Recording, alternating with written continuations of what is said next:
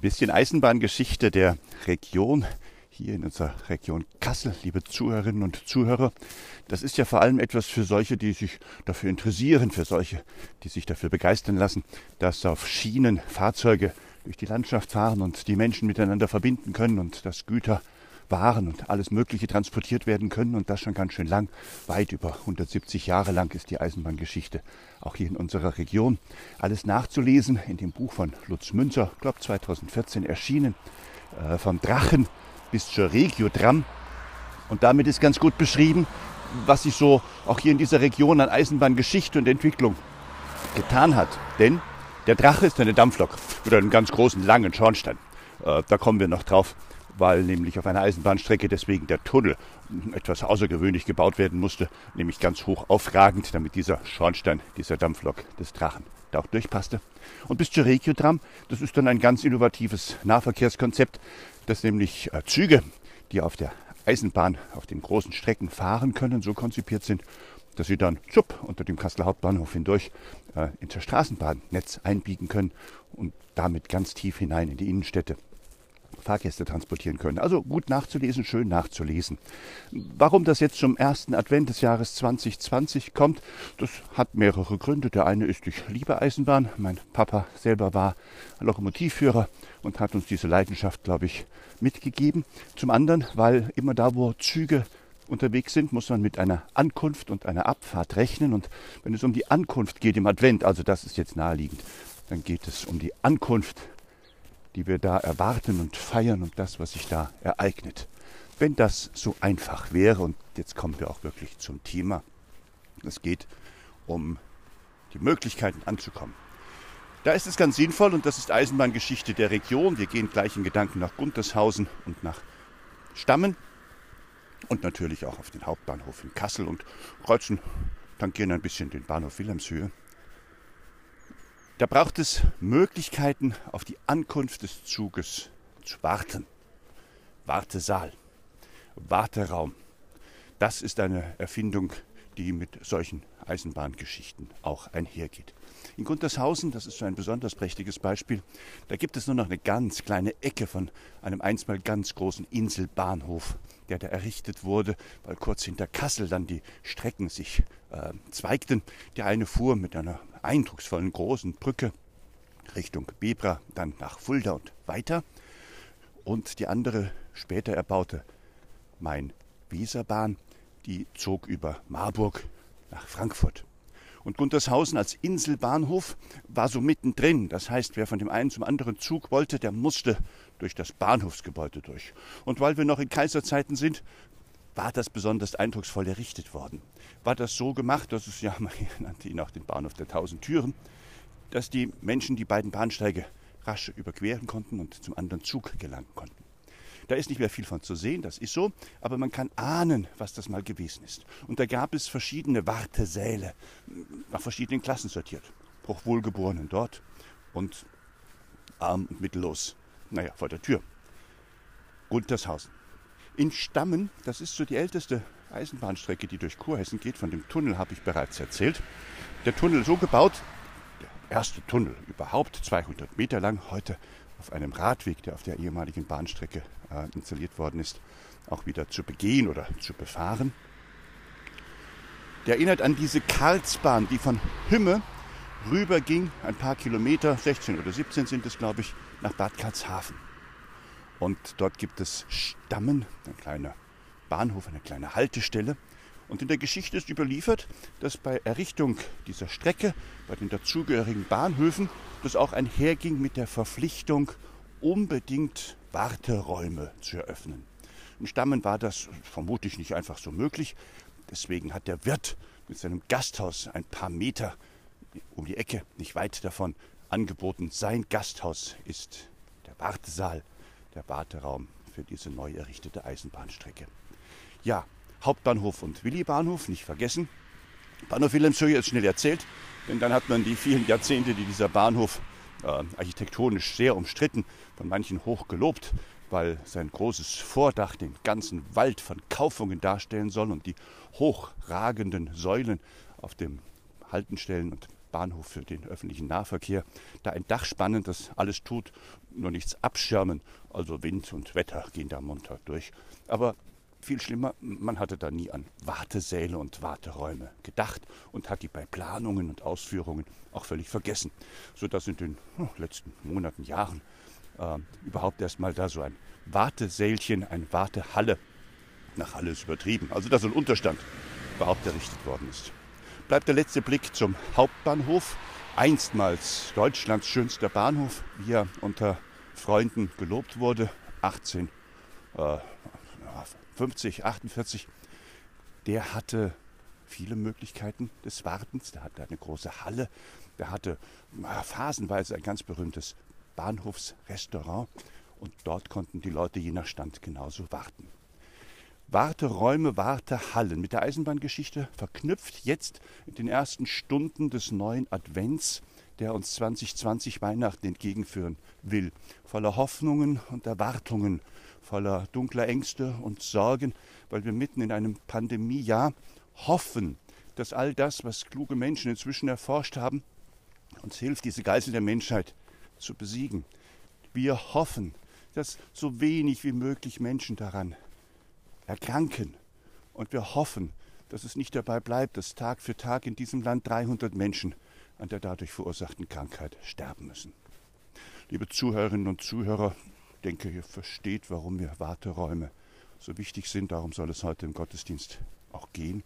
Ihr versteht, warum dieser Advent sehr existenziell ist und ihr versteht, dass ein hoffnungsfrohes, christgläubiges Herz in diesen Advent in besonderen Erwartungen hineingeht. Komm, o oh Herr, und säume nicht. Hilfe ist im Namen des Herrn.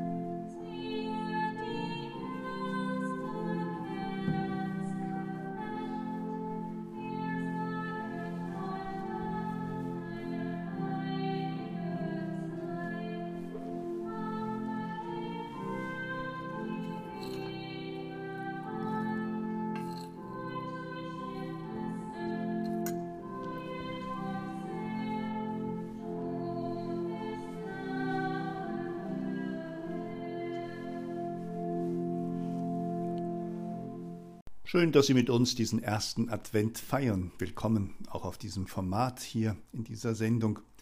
Äußeres Zeichen für diese Zeit in allen Kirchen ist es zu sehen, ist der grüne Kranz zusammengeflochten mit den oft roten Kerzen und den Bändern daran, die jetzt Woche für Woche uns begleiten. Am ersten Advent zünden wir eine Kerze an und viele weitere folgen. Diesen Kranz haben wir in unseren Gottesdiensten gesegnet. An das Advent Liebe Geschwister, im Glauben, es leuchtet eine erste Kerze. Mehrere sollen folgen, weil sie uns dem Herrn entgegenführen wollen, wenn wir an Weihnachten hier zusammenkommen. Das Licht des Lebens feiern dürfen und uns daran erinnern, dass, wie heißt es, Christ der Retter da ist. Anders Advent deswegen, weil diesmal wirklich alles anders ist. Wir sind in einer weltweiten Pandemie. Wir müssen Abstand halten. Wir müssen uns an alle Hygienevorschriften halten. Wir müssen uns zurücknehmen in unserem Bedürfnis, einander so nah sein zu wollen, dass einer dem anderen noch gut tun kann. Je größer der Abstand, umso besser wird es uns ergehen. Und das nehmen wir auf uns. Anders Advent. Es ist eine Herausforderung, aber es ist die Wirklichkeit. Das Volk Gottes wartet auf den Messias, den Erlöser, den Herrn. Und unsere Erwartungen, die dürfen wir auch heute formulieren und miteinander austauschen und die dürfen wir uns selbst zu Herzen nehmen. Denn wir erhoffen und erwarten sicherlich ganz viel. Nicht nur Heilung und Genesung für all unsere Kranken und Patienten, nicht nur einen Impfstoff, der die Pandemie an ein Ende bringen kann, nicht nur Frieden, Gerechtigkeit, sondern doch viel mehr für eine bessere und eine gute Welt. Es wird Zeit, Lasst uns dem Herrn versprechen, dabei zu sein.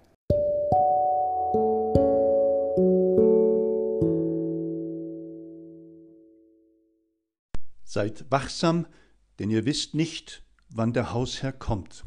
Die Bereitschaft zur Wachsamkeit, die Aufmerksamkeit, die Achtsamkeit, liebe Zuhörerinnen auf diesem Format, das waren die Worte des Evangeliums, die Diakon Martin Gerstl uns in unserem Gottesdienst auf dem Rotenberg in der Josefskirche vorgetragen hat.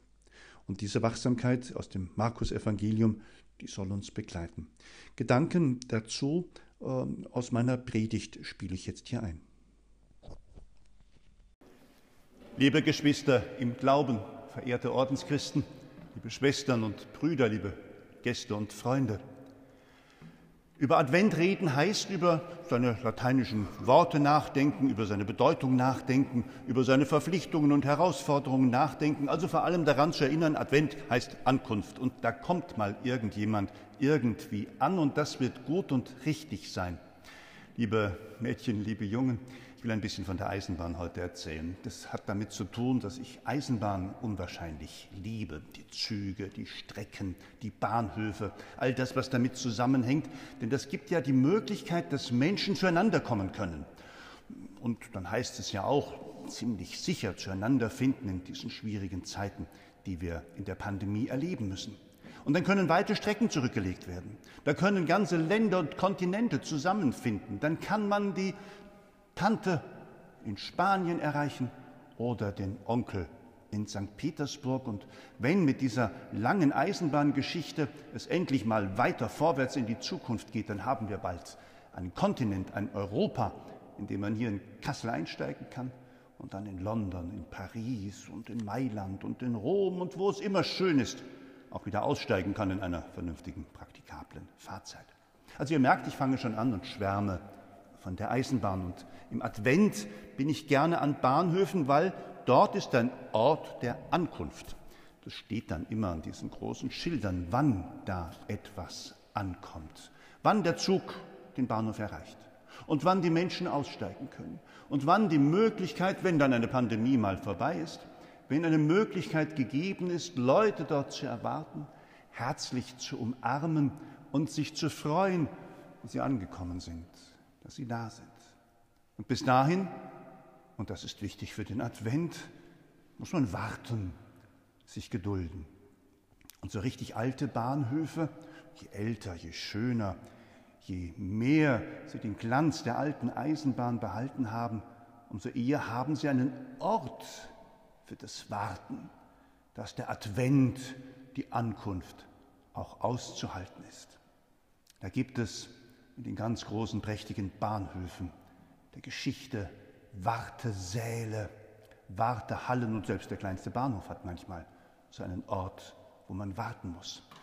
Und das ist gut, denn es kann sich ja immer etwas verzögern. Es kann der Zug nicht kommen, ich kann mich verzögern. Der Zug kann mir vor der Nase weggefahren sein, ich muss auf den nächsten warten. Und das kann man durchspielen in allen Himmelsrichtungen und merkt, es ist gut, dass es einen Ort gibt, wo man warten kann. So besondere Orte, zwei will ich nur nennen, ach vielleicht drei. Ich habe Lust, über Eisenbahngeschichten zu erzählen. Einen Ort gibt es in Kassel, der war jahrelang ganz peinlich. Da hatte man nämlich einen großen, modernen Schnellzugbahnhof gebaut, hatte ihn so errichtet mit gewaltigen Säulen und hatte ein Dach über das Gebäude gezogen, das nichts genutzt hat, kein Wind und kein Wetter abgehalten. Der Bahnhof Wilhelmshöhe, der neue. Und dann hat man bei all den Plänen auch gar keine Wartehalle mehr eingeplant. Die Idee war vielleicht, moderne Zeiten, das geht alles Hand in Hand, reibungslos und man läuft zum Bahnhof, lässt sich dahin bringen, steigt zum Zug und fährt zum nächsten. Das hat ja nicht geklappt, die vielen Jahrzehnte. Das heißt, jetzt gibt es, ich weiß nicht, seit letztem Jahr, vorletztem Jahr, dort auch endlich ein kleines Warteräumchen. Gut, dass es das gibt. Und andere Bahnhöfe hatten das immer auch schon als Voraussetzung. Also die alte Karlsbahn, liebe Wanderfreunde, das ist heute ein schöner Wanderweg, der von Hümme bis nach Bad Karlshafen geht. Auf der alten Karlsbahn, weit über 170 Jahre alt, mit ihrem Tunnel, mit ihrem kleinen 200 Meter langen Tunnel, da war es Pflicht, als die Strecke errichtet wurde, dass jeder Bahnhof, jede Haltestelle eine Wartemöglichkeit hatte. Und wissen Sie, wie das in Stammen, liegt auch an dieser Strecke, passiert ist? Ganz einfach so. Da hat der clevere Wirt zwei Straßen weiter gesagt, der Wartesaal für diesen Bahnhof ist meine Gaststätte. Hat funktioniert, ging durch. Also gab es auch da einen Ort, wo man warten kann auf die Ankunft des Zuges und noch auf mehr. Und das ist das letzte Beispiel für Leute, die sonntags gerne Ausflüge machen. Guntershausen. Guntershausen lohnt sich für Eisenbahnfreunde immer. Da gibt es einen kleinen Rest von einem einstmals wunderschönen Inselbahnhof. Der war richtig groß geplant, ein prächtiges Gebäude aus der Kaiserzeit. Das musste auch so sein, weil nämlich an der Stelle, wo in Guntershausen die Strecke, die Bahnstrecke von Kassel hinführt, sie sich geteilt hat. Die eine ältere Strecke ging über die große, prächtige Brücke über die Fulda, die Eisenbahnbrücke dann über Bebra. Und auf der anderen Seite entwickelte sich dann die Strecke etwas später, die Main-Weser-Bahn über Marburg nach Frankfurt. Und weil der in so einem Inselbereich lag, brauchte er viele Türen, viele Warteräume. Für die Hochwohlgeborenen kann ja mal der Kaiser auch zu Gast kommen. Und dann gab es natürlich auch die Warteecken für die, die in dieser Gesellschaft damals schon keine Rolle spielten, draußen davor. Dazwischen eben die Verbindungen. So, genug Eisenbahngeschichte. Warum? Weil wir einen Ort brauchen, wo wir warten können.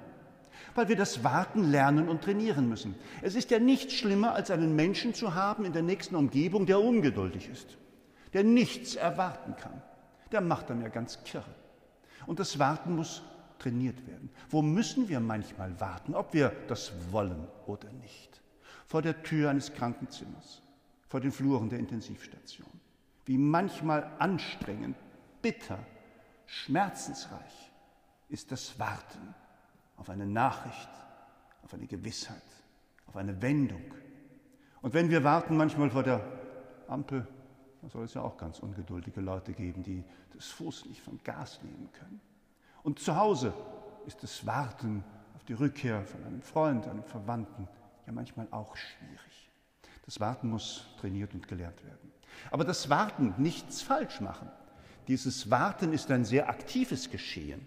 Das Warten ist nämlich genau dieses Jetzt Ruhe halten, jetzt besonnen bleiben, bis zu dem Moment, wo etwas geschieht oder zu geschehen hat, wo ich etwas tun muss. Wir sind im Evangelium, wo ich wachsam sein muss. Denn ihr wisst nicht, wann der Hausherr kommt. Eure Aufgabe ist es eher wie so ein Türhüter. Der muss in aller Ruhe und Besonnenheit seine Wachsamkeit haben und im rechten Moment das dann machen und tun, was seine Aufgabe ist. Denn ihr wisst ja nicht, wann es geschieht, um Mitternacht, am Abend, beim Hahnenschrei oder am Morgen. So ist es ja manchmal auch bei den Fahrplänen der Bahn. Man weiß ja nicht, was wirklich dahinter steckt. Niemand soll schlafend angetroffen werden. Wir allen sollen wachsam sein, damit wir dann, wenn das Ereignis kommt, gut vorbereitet sind, das Richtige tun können. Wissen Sie, so ist für mich der Advent. Dafür möchte ich ein bisschen werben und einladen. Es sind unsere vier Wochen, in denen wir in einem Wartesaal, in einem Warteraum aushalten. Ist es wahr, was da von Woche zu Woche an Verheißungen und Prophezeiungen gesagt wird?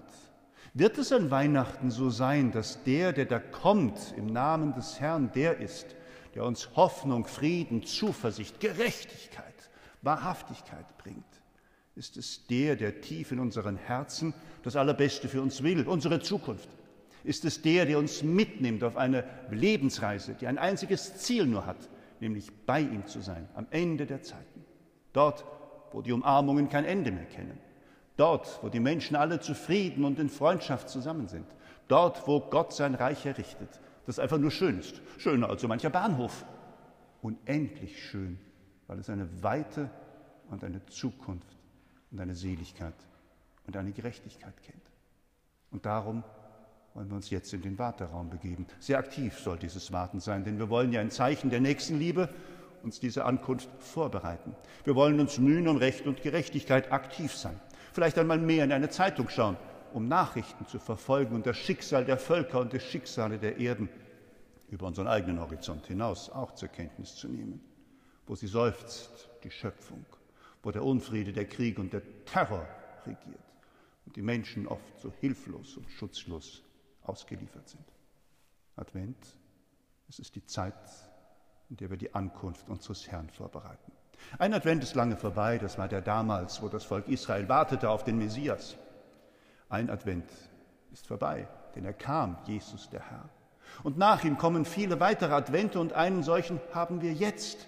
Es ist wieder das Warten. Stimmen die alten Geschichten. Ist es wahr, dass damals fern in Israel, in Jerusalem, Jesus, der Herr, ein Mensch geworden ist unter Menschen, damit wir Menschenkinder von nun an für immer eine Hoffnung haben dürfen? Und ein Advent, ist unser persönlicher Advent. Wir gehen genau diesem Herrn entgegen. An einem Zeitpunkt meines persönlichen Lebens wird es so sein, dass ich ihm gegenüberstehen darf. Er, der mir begegnen will mit aller Freundlichkeit und Zärtlichkeit und Herzlichkeit und mich sein Kind nennt. Ich darf ihn Herrn und Bruder nennen. Advent. Gehen wir ihn mutig an. Schwierige Zeiten, sonderbare Dinge, alles anders. Aber es ist der Weg zu ihm, und das darf ein vertrauter Weg sein. Komm, Herr, säume nicht, rette, heile und erbarme dich. Amen.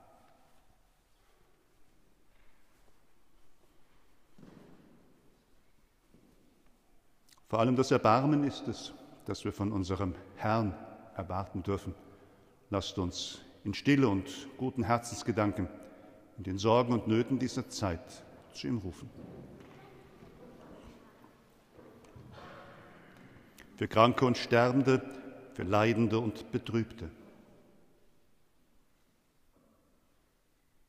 für Zuständige und Verantwortliche, für Sorgenvolle und für Mächtige.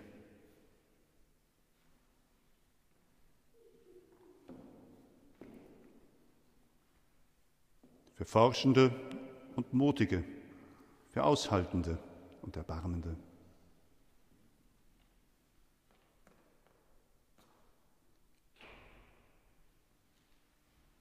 für uns selbst.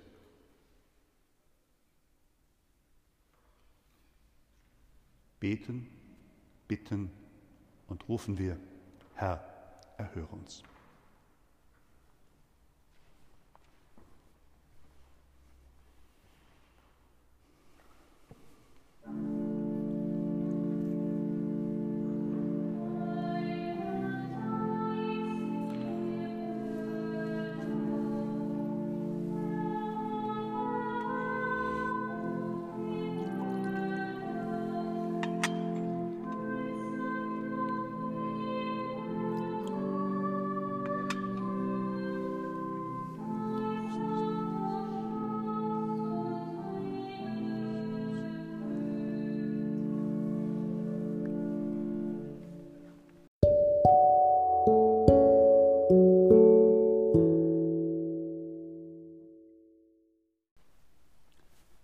Lasst uns beten.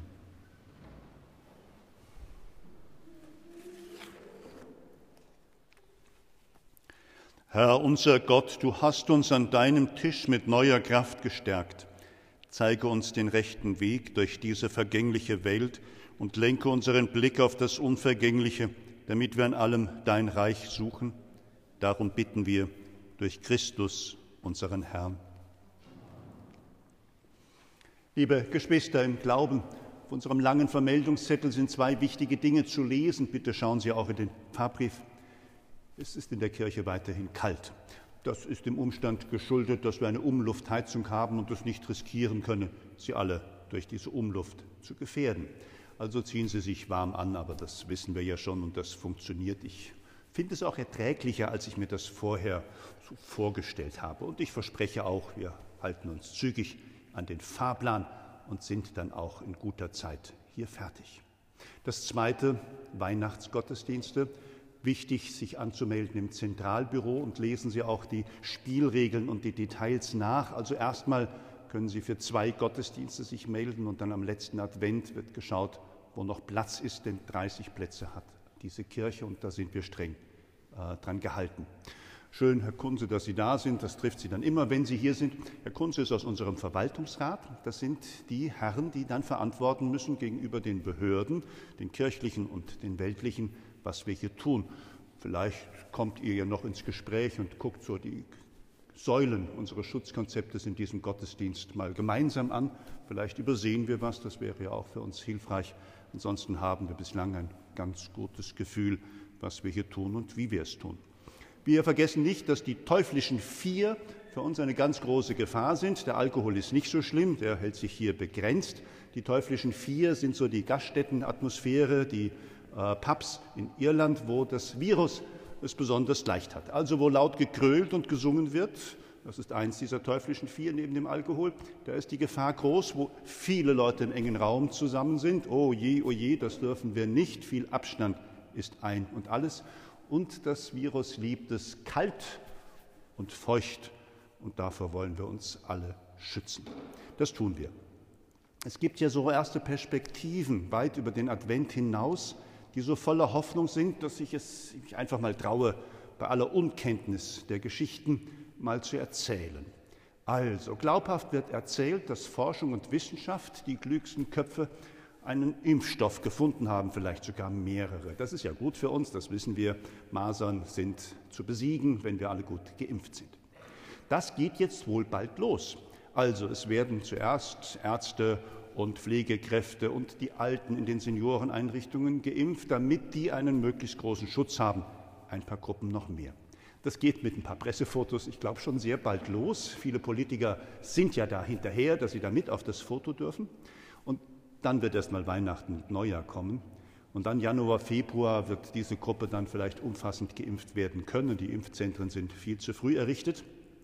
Es wird dann so eher April, sagt Professor Kikoli, bis dann das so in die Breite gehen kann. Ja, April, Mai, Juni.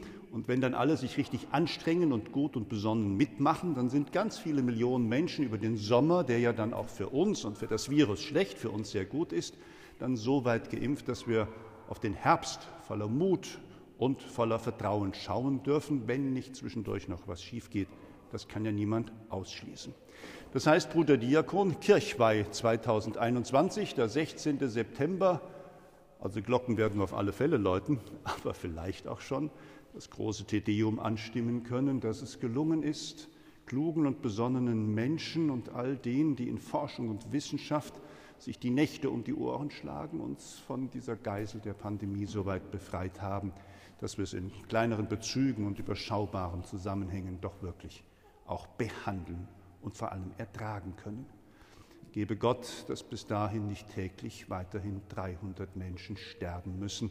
Und auch da ist ja der Zusammenhang ganz naheliegend. Wir bringen sie alle selber um durch unsere Unbesonnenheit. Das Virus geht nicht allein spazieren.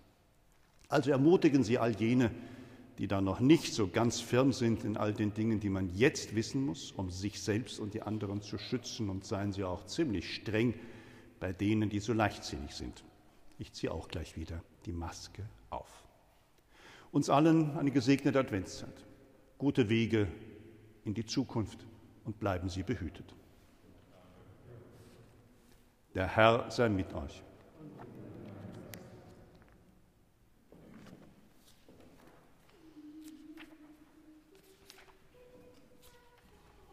Der barmherzige Gott hat uns den Glauben an das Kommen seines Sohnes geschenkt. Er segne und heilige euch durch das Licht seiner Gnade.